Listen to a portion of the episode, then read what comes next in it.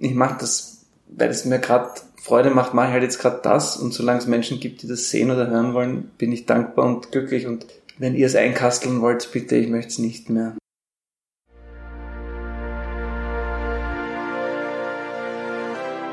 Herzlich willkommen im Idiotenparadies. Bitte lehnen Sie sich zurück, schnallen Sie sich ab und genießen Sie den freien Fall.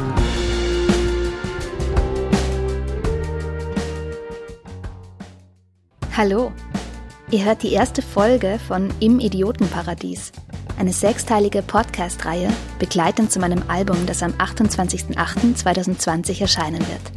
Das Thema der heutigen Folge ist Freiheit. Ist die innere Freiheit grenzenlos? Und um darüber zu sprechen, habe ich meinen wunderbaren ersten Gast eingeladen, Manuel Rubai. Manuel kennt ihr alle bestimmt, denn er ist ein überaus erfolgreicher Theater-, Film- und Fernsehschauspieler. Außerdem auch Musiker, er hatte die Band Mondscheiner und seit einigen Jahren auch Kabarettist.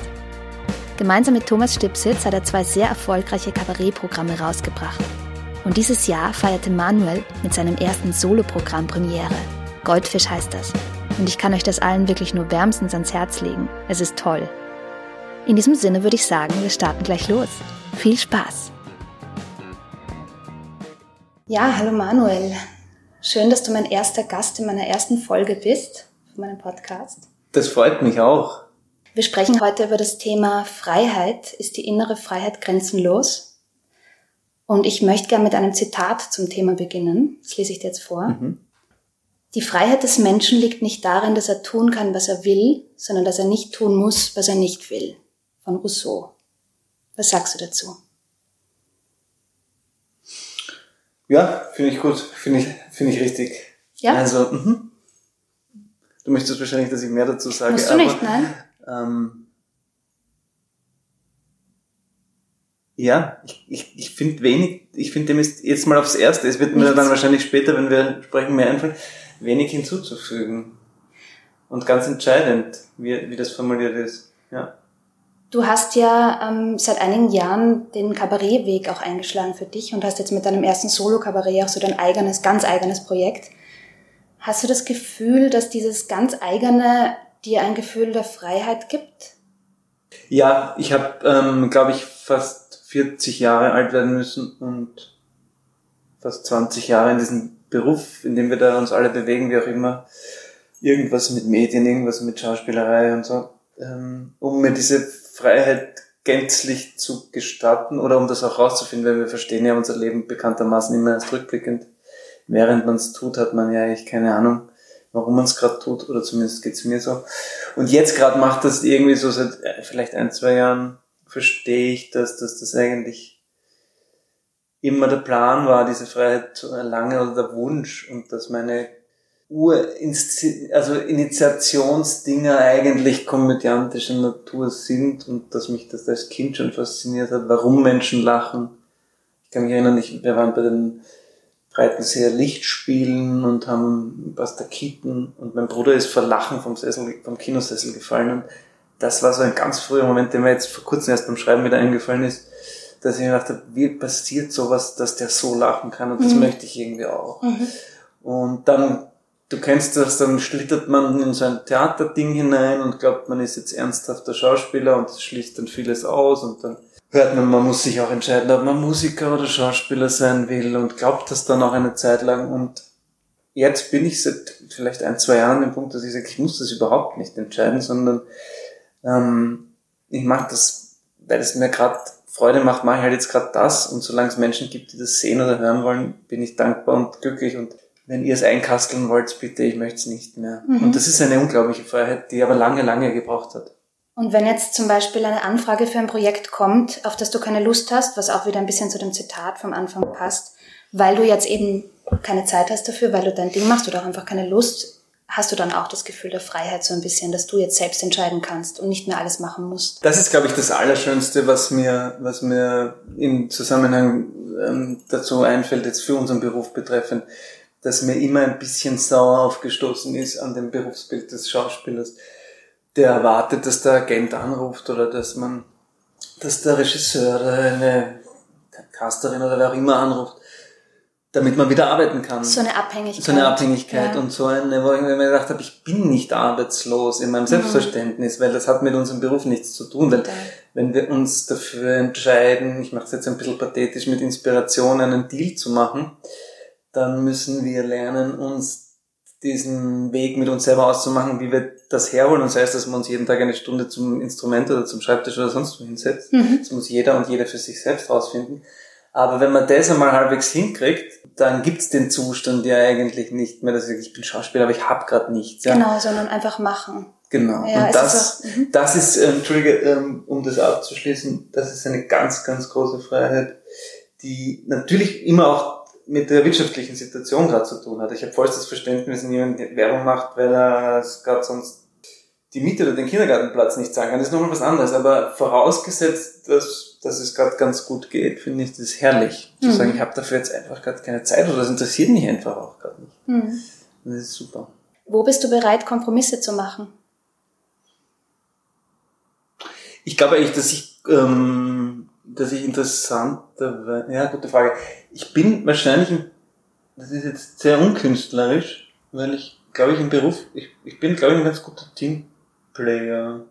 Ich bin sozusagen bereit, Kompromisse zu machen, wenn mir die Vision meines Partners, meiner Partnerin, jetzt, jetzt in einer Band gesprochen zum Beispiel, irgendwie dringlicher erscheint als meine. Es gelingt mir besser und leichter. Aber vielleicht auch nur aus dem herausgesprochen, dass ich jetzt eben mir es endlich, wie du es angesprochen hast, erlaubt habe, mal was ganz was Eigenes zu machen. Mhm. Und ich sonst immer, immer nur im Team gearbeitet habe. Wo ich weniger Kompromisse machen kann, ist eigentlich im Alltag, wenn mich Zeug bedroht zum Beispiel und ich damit einfach nicht umgehen kann und das ein viel größeres Problem ist, Mhm. weil, weil ich weiß, dass Kinder ein Recht haben zu horten und zu sammeln und ich werde aber traurig dabei. Ich kann das sehr gut Das nachvollziehen. ist schwierig. Wenn man von Kunst im Zusammenhang mit Freiheit spricht oder der Kunst ihre Freiheit, wie viel Freiheit braucht die Kunst wirklich? Also angenommen, wir hätten jetzt eine ganz schwierige, unfreie politische Situation. Was kann Kunst da? Oder was ist die Möglichkeit von Kunst, eine Gegenhaltung einzunehmen? Oder ist keine Kunst möglich, weil es eben keine freie politische Situation gibt? Ich glaube, die Kunst ist immer möglich, auch wenn man zurückblickt. Also die Kunst war ja in der Höhe, weiß ich nicht, ich bin jetzt kein Historiker, kenne mich da nicht aus, wann was zu beziffern ist, aber wenn wir Höhlenmalerei und solche Dinge, dann ist das ja die Kunst viel länger da gewesen als die ganzen vermeintlich zivilisatorischen Errungenschaften wie Ackerbau oder das Zusammenleben in größeren Gruppen. Also es gab schon Kunst, als wir noch als Einsiedler durch die Lande zogen. Also die Kunst wird, war immer da und die Kunst wird immer Mhm. da sein und die Kunst hat auch keine Grenzen und die Kunst ist, glaube ich, wirklich so eine, eine Kraft, die auch einfach, ich möchte das gar nicht so strapazieren, Kunst im Sinne von, in einer unterdrückten Struktur kann sich Kunst noch besser entfalten, das glaube ich nicht. Ich glaube, die Mhm. Kunst ist immer, es ist ein Potenzial und eine, eine Energie, die vorhanden ist und die, vielleicht ist die Dringlichkeit größer, wenn sie sich verstecken Oder muss. der politische Aspekt Oder der auch. politische Aspekt. Aber grundsätzlich glaube ich, dass sie, dass, sie- dass sie da ist und dass es eine, so wie das, das Böse auch oder eine ge- gewisse Konstante hat und, und, Und sich so den Weg bahnt vielleicht auch ein und bisschen. vielleicht sogar sich den Weg bahnt. Weil ich frage jetzt auch, weil zum Beispiel jetzt in der Corona-Zeit war ja vieles an künstlerischen Veranstaltungen nicht möglich. Hast du das da so empfunden als eine Einschränkung oder ist es dann einfach an, an der Kunst, sich eben einen Weg dadurch zu bahnen? Ich finde ein bisschen beides und ich habe mich selbst dabei ertappt, dass ich mir irgendwann einmal begonnen habe, selbst auf die Nerven zu gehen mit diesem Herumgeeiere. Mhm. und mit diesem Jammern, weil ähm, sind wir wieder bei dem, natürlich ist es rein wirtschaftlich ein Problem, wenn man mit Geld rechnet oder vielleicht sogar schon Karten verkauft sind und du kriegst es dann nicht. Das muss man sich mit dem Staat irgendwie aus, auskämpfen und da ist der Staat auch wirklich gefordert. Das, das ist auch nicht gut, wie sie ist. Das ist, das ist klar, das ist die eine Seite. Auf der anderen Seite finde ich, ist die Kunst nur dann frei, wenn ich einen guten Umgang mit ihr gefunden habe für meine eigene Kunst oder was auch immer. Und wenn mir das nicht gelingt, das weiterzuführen, wenn sich die Umstände ändern, dann habe ich ein Problem und bin vielleicht extrem reaktionär. Also das war, finde ich, auch eigentlich ein wichtiger Punkt. Ich rede jetzt vielleicht ein bisschen optimistischer, als es mir tatsächlich gelingt, aber ich bin schon während der Zeit dann irgendwann drauf gekommen, also der Deal ist ja rauszufinden, es hält mich ja niemand davon ab, weiterzuarbeiten, mhm. nur weil sich die Umstände gerade ändern. Und das war ein wichtiger Punkt und ich habe halt das dann wieder mehr aufs Schreiben und Lesen verlagert mhm. und, und das, das war eigentlich gut mhm. mhm. und wichtig. Und wir sind, ich habe dann auch irgendwann aufgehört, mich zu sehr in so Foren oder auch so, ich habe das, also das auch gemacht, ich habe es auch gemacht und finde es auch super, dass es das gab, aber ich, also so wie diese ganzen Corona-Stages mhm. Tageszeitungen und sonst was, das finde ich sehr löblich und aller Ehren wert, keine Frage, aber ich habe für mich nach dem dritten Mal gemerkt, das hat überhaupt nichts damit zu tun, warum ich auf eine Bühne gehe, wenn es keine Menschen gibt. Also dann kann man es auch gleich sich selber, dafür gibt es ja einen Probenprozess. Also dass ich jetzt vor einer nicht gelesenen Bücherwand hocke, so wie alle anderen, und irgendwas darbiete, ähm, habe ich mir irgendwann gemacht, gedacht, nein, das, mhm. dann mache ich es lieber nicht. Mhm. Ich verstehe das total und trotzdem finde ich es insofern gut. Also es ist entweder für wen was oder halt nicht. Aber ich finde, dass man dem halt schön sieht, dass es sich eben neue Wege bahnen kann. Mhm. Also dass sich die Kunst halt neue Wege und neue Formen auch sich aus so Krisen ja oft herausbilden. Und ich finde auch, dass das dann schnell überstrapaziert wurde mit dem Streamen. Und dann kann man schauen, was wäre jetzt der nächste Schritt so. Also einfach nicht stehen bleiben, nicht denken, es muss aber immer dieses Bühnenpublikum sein, für dich vielleicht schon, aber für mich zum Beispiel nicht, sondern sich zu überlegen, was, also wenn das jetzt angenommen zehn Jahre nicht möglich ist, wollen wir trotzdem auch weitermachen. Und ja, was gibt's dann für, für Quellen? Total. Ich finde, es ist wieder zweierlei. Es ist die eine Gefahr ist, dass dann so eine neoliberale Kraft kommt, jetzt mal rein realpolitisch gesprochen, die dann sagt, schau, es geht ja eh. Ihr könnt es ja so mhm. quasi. Es zahlt nur niemand was dafür. Ja, das stimmt. Und es ist, glaube ich, total naiv zu glauben, dass die Leute jetzt 10 Euro zahlen dafür, dass sie dir zwei Stunden lang aus dem Wohnzimmer zuschauen. Voll. Also jetzt nicht dir, sondern jedem ja, von uns. Also das wird so nicht passieren, weil dadurch ist das Internet auch schon viel zu weit, weil du kriegst ja alles. Mhm. Es ist ja alles da und kostet nichts, leider. Mhm. Oder auch nicht leider, es ist aber auf jeden Fall so. Ja. Das ist das eine. Und das zweite ist, ich finde auch, dass sich da neue Wege, nur ich habe halt, wie du sagst, für mich, ich finde es halt uninteressant, dann schreibe ich lieber was ja. und mache ein Buch oder sonst was, weil als jetzt so zu tun, als wäre es eh das Gleiche. Das ist aber nicht das ja, Gleiche. Nein, nein, das also, finde ich auch. Also so zu tun, als wäre es das Gleiche. Ich fand es zum Beispiel extrem schwierig am Anfang, so dieses ähm, von zu Hause aus, also sowas preisgeben von zu Hause und war dann sehr dankbar, dass wir ein Studio haben, weil das ist ja irgendwie ein Arbeitsplatz. Mhm. Aber jetzt so wirklich in meinem Wohnzimmer mit einem Weitwinkelobjektiv vielleicht auch noch, wo man recht viel sieht, das ist für mich so, nein, also das so zu tun, als wäre das so normal. Es ist halt einfach eine Öffentlichkeit und will man das? Ich meine, wenn man es will, gut. Ja, aber genau. ich will es halt nicht. Ja. Genau. Und ich finde, als Musikerin ist es ähm, noch einmal vielleicht ein bisschen was anderes, weil es gibt ja wunderbare Beispiele, um jetzt ganz oben zu beginnen. Die Beatles haben ja auch irgendwann aufgehört, zum Beispiel live zu spielen. Aus welchen Gründen auch mhm. immer. Aber man kann ja fantastische Alben machen, die gar nicht mehr die Absicht genau. haben, sozusagen aufgeführt ja. zu werden. Aber das finde ich geht mit dem Erlebnis Theater oder Kabarett halt nicht. Das geht nicht, das stimmt. Also dann kann man es in Buchform oder wie auch mhm. immer. Mhm. Aber Kannst du mit dem Satz was anfangen, denn das Gesetz erst kann uns Freiheit geben? Ja, also ich kann mit dem Satz was anfangen, weil wenn ich ihn positiv interpretiere, würde ich sagen, ähm, Gesellschaft funktioniert halt nur mit Regelung weil wir uns das irgendwie ausmachen müssen, wie wir miteinander auskommen, dass alle irgendwie ihren Platz finden, im besten Fall, jetzt mal als Utopie formuliert. Und insofern kann man den Satz so positiv interpretieren. Der anderen Seite ist es, hat er natürlich gleich einmal was, was Beengendes auch. Mhm, interessant. Aber ich finde jetzt mal eher. Was denkst du? Oder ist das nicht also die Frage, ich, was du denkst? Doch, gerne.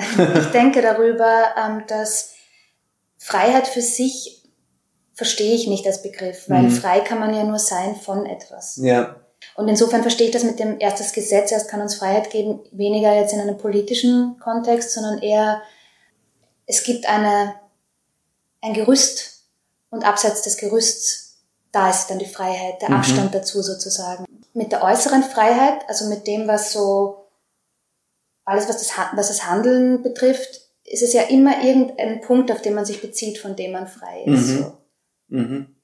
Finde ich total gut ähm, und richtig und fällt mir dazu ein, ich finde nämlich einer der falschesten Sätze überhaupt ist, dass die, die Gedanken sind frei. Das ist ein totaler Blödsinn, weil die das Gedanken meine sind, nächste Frage gewesen. sind, glaube ich, nicht frei. Nicht frei, mhm. weil wir viel zu sehr von allem bestimmt sind, was uns ausmacht, was uns Angst gemacht hat, was uns, was wir erlebt haben. Das heißt, ich glaube, dass wir sozusagen in unserem ganzen unzufriedenen sein. Deswegen machen wir, glaube ich, Kunst. Ich meine, ich möchte jetzt weggehen von dem Leidbegriff, also von dem Leidensbegriff, ja. das interessiert mich überhaupt nicht, aber ich glaube, dass, dass Kunst oder Menschen, die Kunst, was auch immer das ist, aber was wir halt so tun, mhm.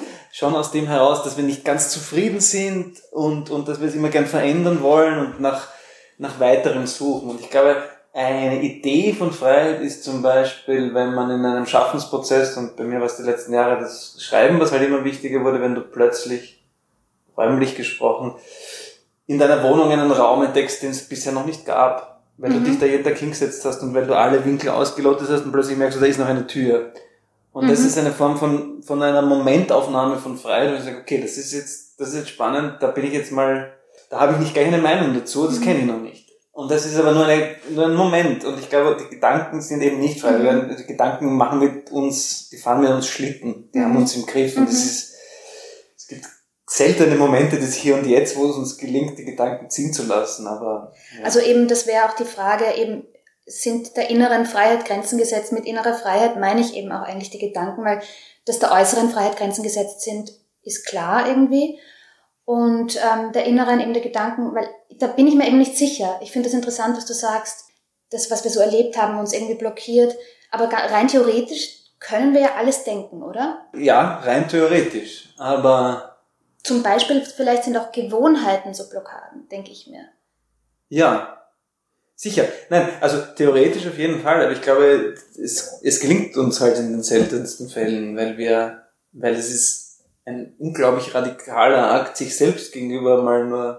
Deswegen finde ich das, ich muss immer wieder vom Schreiben, weil das gerade so das Wichtige ist, dass mhm. man sich so kennenlernt, wenn man das regelmäßig tut. Und ich finde es einen langen, langen Weg, wenn man sagt, wenn man sich dabei ertappt, und, und auch wenn das nicht jemand lesen wird, das finde ich auch interessant und trotzdem mhm. habe ich Hemmungen, Sachen aufzuschreiben.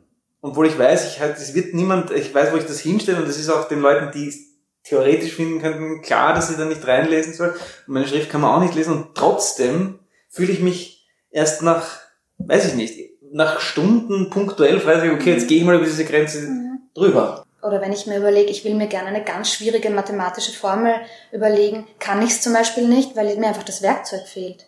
Zum Beispiel. Ja. Also ja. theoretisch könnte ich es, weil ich bin ein Mensch und ich könnte mich dahin bilden, dass ich das kann. Absolut. Aber ich kann es halt nicht. So ist es. Ja. Noch eine Frage, ähm, hast du dich in der Corona-Zeit unfreier gefühlt als sonst? Jetzt auf, also persönlich gesehen, jetzt nicht, dass du nicht spielen konntest, sondern für dich als Mensch. Komischerweise würde ich sagen, eigentlich nicht. Mhm.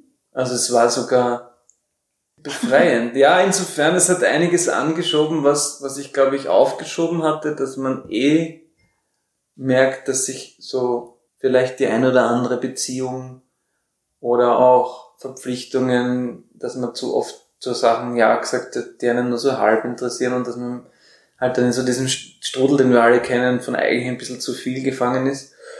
Und ich relativ schnell gemerkt habe, es ist vieles auch total super, was jetzt, wofür man sich nicht mehr rechtfertigen muss, weil vieles muss man, konnte man absagen oder hat sich von selbst abgesagt und, und das fand ich eigentlich, das fand ich eigentlich gut. Mhm. Und befreiend in vielen mhm. Punkten tatsächlich, ja.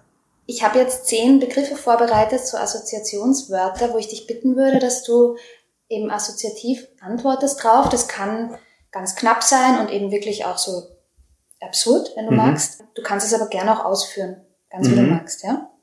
Reisen. Hm, fällt mir Egon Friedel ein. Ähm, Reisen ist für Menschen ohne Fantasie. Ah, danke. Also das ist so schön. Eine ganz wunderbare, ähm, wo mir wirklich Corona und der, der Zustand des Planeten in die Hände spielt. Dass ich ähm, schon immer gegen das Reisen war. Mhm. Und dass das jetzt immer leichter zu argumentieren wird. Mhm auch Familienmitgliedern gegenüber, weil wir sollen ja nicht reisen.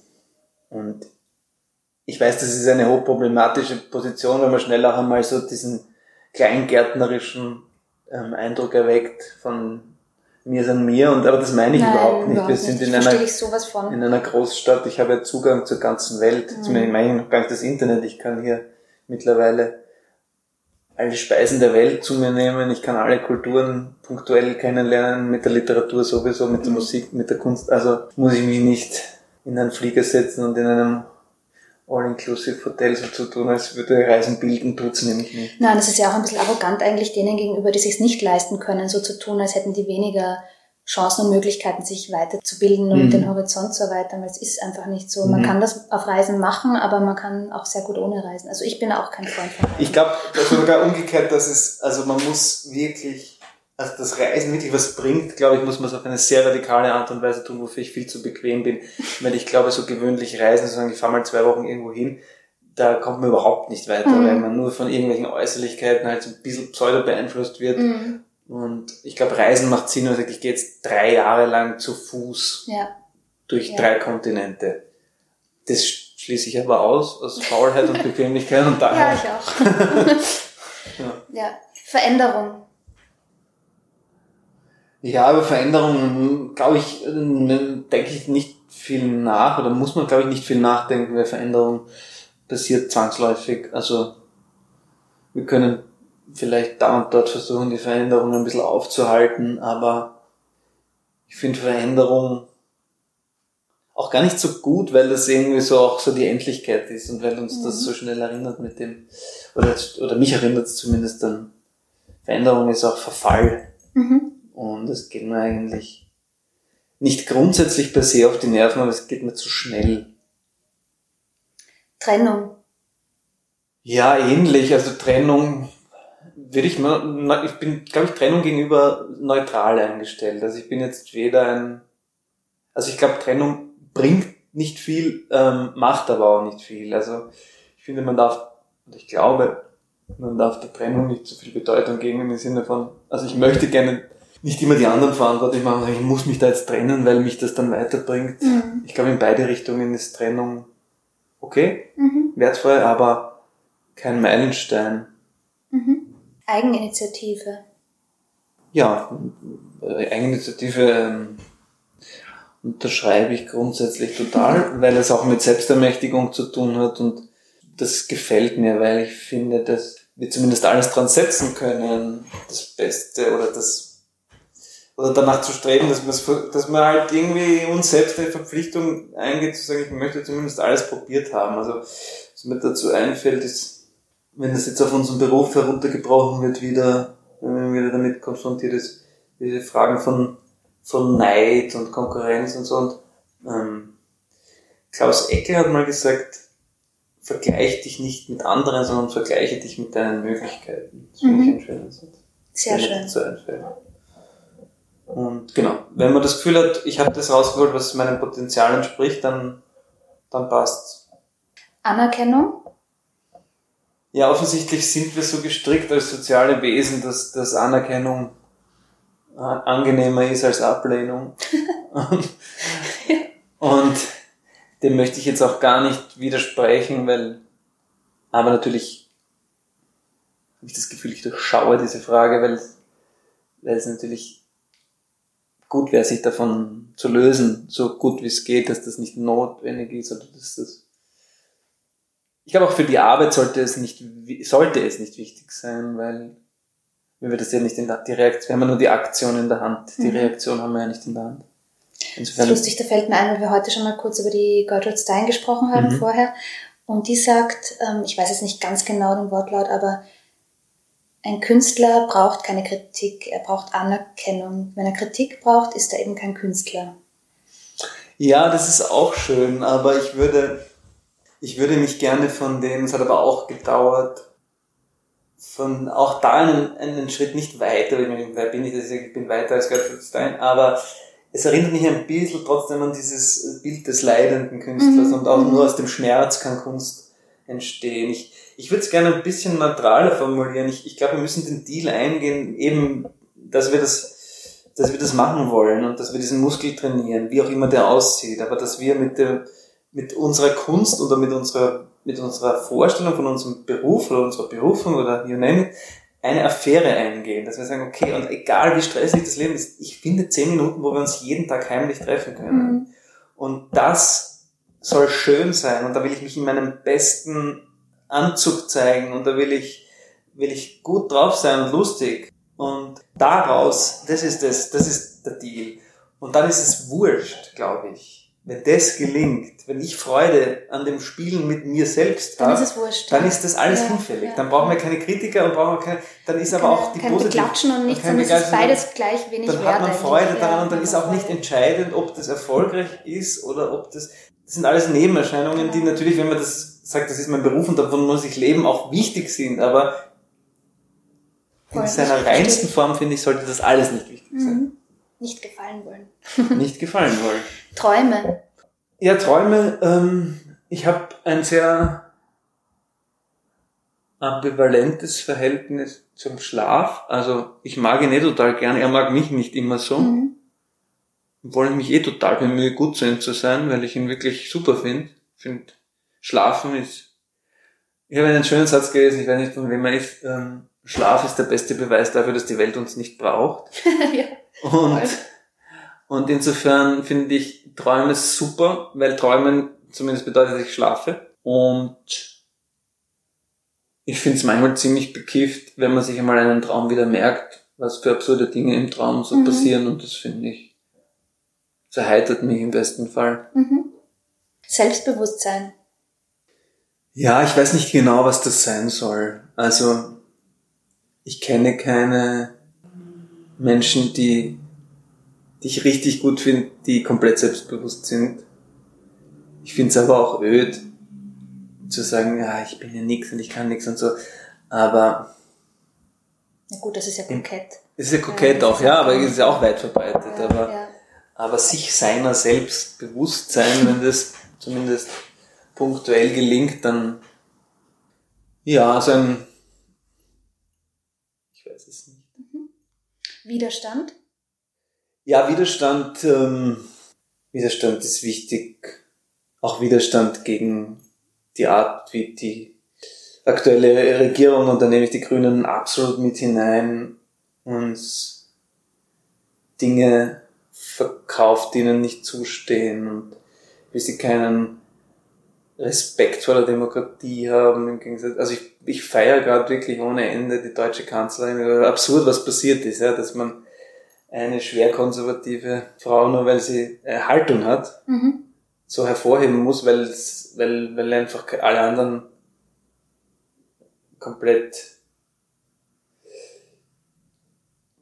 ja, weil, weil, weil wirklich, weil sonst, ich finde kaum jemanden mehr, wo man sagt, okay, der ist irgendwie, oder die sind integer. Also Widerstand, ja, Widerstand gegen, gegen, gegen Vereinfachung, Widerstand gegen dieses neoliberale Drüberfahren und so und Mhm. Widerstand ist wichtig. Mhm. Muss man auch aufpassen, dass man nicht zu bequem werden. Ja. Also, ja. Vater sein. Vater werden ist nicht schwer, ist das sein. ähm, ja, äh, ist eine, eine sehr fantastische, völlig überfordernde Riesenaufgabe, die, die mir manchmal ganz gut gelingt, die mir jetzt während Corona gut gelungen ist, glaube ich. Das war auch so ein Aspekt. Ich habe so viel Zeit mit den Kindern geschenkt bekommen quasi, die mir aber oft auch überhaupt nicht gelingt und die auch ein bisschen natürlich mit unserem Beruf immer die Gefahr ist, dass man zu sehr mit der Arbeit beschäftigt ist und gar nicht mitkriegt, dass die Kinder vielleicht viel mehr Aufmerksamkeit da und dort bräuchten. Zumutung, das ist jetzt der letzte Begriff.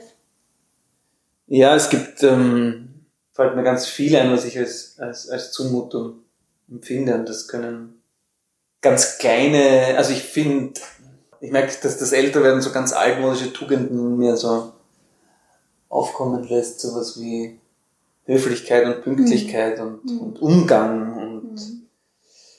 und ich empfinde sehr vieles sehr schnell als Zumutung, wo ich auch aufpassen muss, dass man nicht, dass man nicht ungerecht wird oder dass man dann irgendwann alleine überbleibt, wenn man Naja, gut, aber wenn das Level so hoch ist und wenn man es vielleicht selber umgekehrt gar nicht so hinkriegt, wie man es fordert. Aber ich empfinde sehr vieles als Zumutung. und immer mehr, es wird immer mehr, es ist schrecklich. ich verstehe dich. ja, wirklich.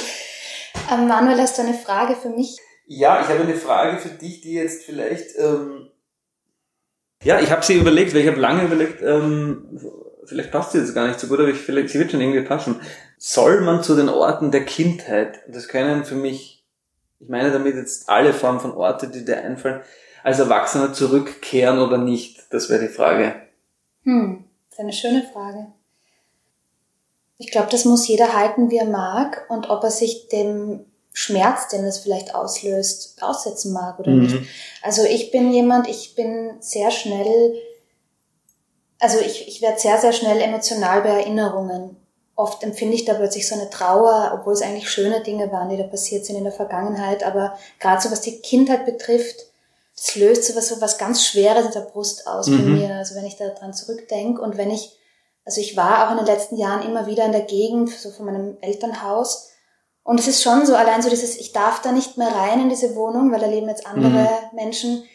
Das ist irgendwie so traurig. Mhm. Und es ist gleichzeitig gut, weil ich finde so, also ich, ich, ich sag gern zu so diesem sich dem, dem Schmerz aussetzen, auch so Seelenjogging, ja, weil mhm. ich finde, es ist schon manchmal ganz gut, sich so seinem Schmerz irgendwie so ein bisschen auszuliefern. Ja, mhm. eine Dosis, die halt irgendwie, die man noch aushält.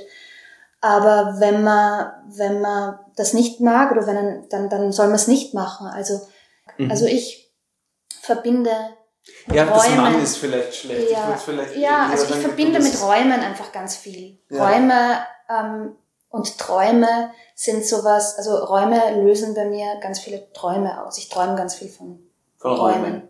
Räumen. ja, wirklich. Schön. Ja, ja, ja. Wenn du Lust hast, würde ich jetzt gerne eine gemeinsame Geschichte erzählen. Die kann auch ganz kurz sein. Jeder sagt einen Satz mhm. und wir schauen, wohin uns das führt mhm. und schauen einfach, ob wir ein gemeinsames Ende finden. Und Freiheit kann quasi da drüber liegen, muss aber nicht. Ja, okay. Also, wer, also möchtest du anfangen oder soll ich? Fang du an. Okay. Ich spreche täglich mit meinem Kater. Leider hat er bis jetzt wenig ähm, erwidert. Er will immer dann mit mir sprechen, wenn ich schlafe. Ich hatte immer schon ein schlechtes Timing. Ich würde so gern wissen, was er mir sagen will, aber es sind schon zehn Jahre vergangen, seit er bei mir ist, und ich habe kein einziges Wort verstanden. Aber wenn ich es zu Ende denke, bin ich ganz froh drüber. Vielleicht wäre es auch enttäuschend und banal, was er zu sagen hätte. Ja. ich finde es eigentlich schon gut so. Ja, können wir eigentlich ich wüsste also, nicht, was ich da noch drauf sagen soll. Das ist irgendwie wie so, ein, wie so eine japanische ja, diese, ähm, Ko Koan. Obwohl ein Koan ist nur ein Wort, glaube ich. Ja. Oder ich weiß nicht. Aber es hat für mich so was Japanisches, Zen-Buddhistisches gerade. Irgendwie so eine, eine da, müssen wir jetzt ganz viel drüber nachdenken und meditieren, um rauszufinden, was. ja, oder gar soll. nichts. Oder eben nicht. Ja. Genau. Wie stehst du zu? Das wäre eine Frage, die mir jetzt gerade erst einfällt zu Meditation und Yoga und solchen Dingen? Hat das in deinem Leben einen Raum oder? Ich finde es ganz toll und ich bin einfach wahnsinnig undiszipliniert. Äh, das schaffe ich eine Woche und dann höre ich auf damit. Das ist echt traurig. Ich finde, also ich finde es gar nicht mehr traurig. Ich, ich, ich, kann das alles nicht, mhm. auch nicht.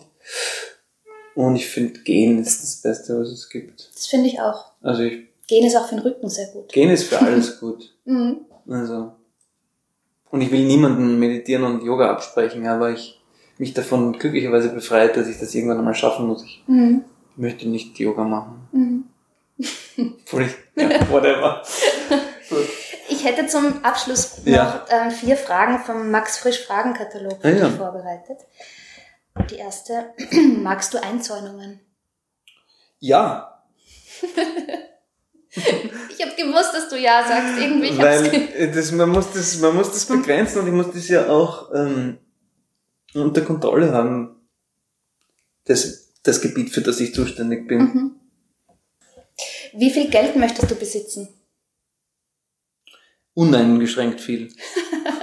ich finde ähm, ich find Geld super, weil mhm. es ähm, weil es die allergrößte in unserem System, so wie wir da halt leben, mhm. und es wird jetzt zu weit führen, eine Kapitalismusdiskussion anzufangen, die wir auch gerne mal führen könnten, zu der mhm. ich aber auch gar nichts jetzt, also will das jetzt, aber so wie es ist, finde ich es eine maximale Freiheit, Geld zu haben. Mhm. Möchtest du wissen, wie Sterben ist?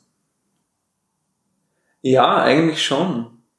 Also wenn das, wenn mir das jemand erklären kann oder nachfühlbar vorexerzieren kann, würde ich das, würde ich das gern in Anspruch nehmen. Dann weiß man schon, was auf einen zukommt. Dann weiß man es ein bisschen ja, und dann. dann kann man sich vielleicht zaubert, wieder besser ja. dem, dem Jetzt zuwenden und Mhm. die Zeit vielleicht noch besser nützen, die bis dahin noch bleibt. Mhm. Empfindest du Geld schon als Eigentum oder musst du dir dafür irgendwas kaufen, um dich als Eigentümer zu fühlen? Und, das geht noch weiter, wie erklärst du dir, dass du dich umso deutlicher als Eigentümer empfindest, je mehr du meinst, dass man dich um etwas beneidet? Das habe ich nicht Also verstanden. der erste Teil. erste- Empfindest du Geld schon als Eigentum oder musst du dir dafür irgendwas kaufen, um dich als Eigentümer zu fühlen? Okay, das Nein, das kann ich klar beantworten. Ich empfinde Geld schon als Eigentum. Okay. Und das nächste ist, wie erklärst du dir, dass du dich umso deutlicher als Eigentümer empfindest, je mehr du meinst, dass man dich um etwas beneidet? Ja, dann muss man mal voraussetzen, dass Genau. es so ist. Vielleicht also, ist es ja auch nicht so. Genau. Also genau. Also Ja. vielleicht ist es nicht so. Ja, also empfindest du das so? Nein, eigentlich Nein, eigentlich nicht. nicht. Mhm. Also Glaubst du, dass viele Menschen so empfinden? vielleicht, ja. Glaubst du, dass es viele Menschen gibt, die dich jetzt, ich kann die Frage jetzt nur umdrehen, um Dinge beneiden? Also ums Geld sicher nicht. Ums Geld sich nicht. Aber ja, ich glaube schon, also viele nicht, aber ich glaube schon auch mich, also dass ich, dass ich auch Neider, Ja. Neiderinnen habe. Ich denke darüber aber nicht so viel nach, weil mich das dann sofort so, boah, das macht mich ganz unrund. Ja. Ich glaube das auch für mich. Ich Mhm. glaube, das gibt's und ich fühle mich aber relativ frei von Schuld, weil ich Mhm. natürlich Glück gehabt habe, aber schon auch mir, ich finde das schon super, dass wir uns jetzt mal fernab von Geld die Freiheit, um den Bogen wieder zu schließen, erarbeitet haben, das zu tun, was wir tun wollen. Mhm. Das finde ich eigentlich noch schöner als, als die Frage nach dem Geld. Genau. Wobei ich die Frage nach dem Geld so bemesse, dass, dass das Wissen um, um, um das Geld, wie auch immer die Höhe gerade ist, die man gerade zur Verfügung hat, schon die Fantasie sehr anregt, dass ich, also mir reicht es zu wissen, zu sagen, ich könnte in mein Lieblingsrestaurant gehen nächste Woche, ich könnte mir diese besondere Gitarre kaufen, Mhm. ich könnte Genau, einen Monat nach Sizilien reisen, obwohl ich nicht reisen will. Du musst Also, es gar nicht tun. Ich muss es dann gar, meistens ja. gar nicht tun, aber Mhm. ich finde, das ist, das ist die Form von, von Freiheit, die ich auch nicht missen möchte, weil ich glaube auch nicht daran, dass, dass es eine Zusatzantriebsfeder sein kann für uns das Tun, wenn man sagt, ich, ich habe ich hab nichts mehr, jetzt muss ich noch besser arbeiten, weil wir Mhm. arbeiten ja deswegen nicht besser. Mhm. Wir arbeiten schlechter, weil mehr Angst dazu kommt. Ja, das glaube ich auch. Also, Ja. Ja, Manuel, vielen Dank für das schöne Gespräch. danke dir, Pippa. Ich fand das auch sehr schön. Wirklich sehr inspirierend. Das war die erste Folge von Im Idiotenparadies. Vielen Dank für eure Aufmerksamkeit. Mehr Infos und Links zu Manuel findet ihr in der Beschreibung. Lust auf mein Album bekommen? Dann bestellt es doch vor, das kann man nämlich schon. Der Link dazu ist auch in der Beschreibung. Und folgt mir auf Instagram und Facebook unter Pippa Musik. Und natürlich auf Spotify und YouTube. Sorry für die Werbung, aber das gehört halt auch dazu. Wenn euch der Podcast gefallen hat, dann folgt mir auch hier, dann verpasst ihr nichts. Also dann, bis zur nächsten Folge.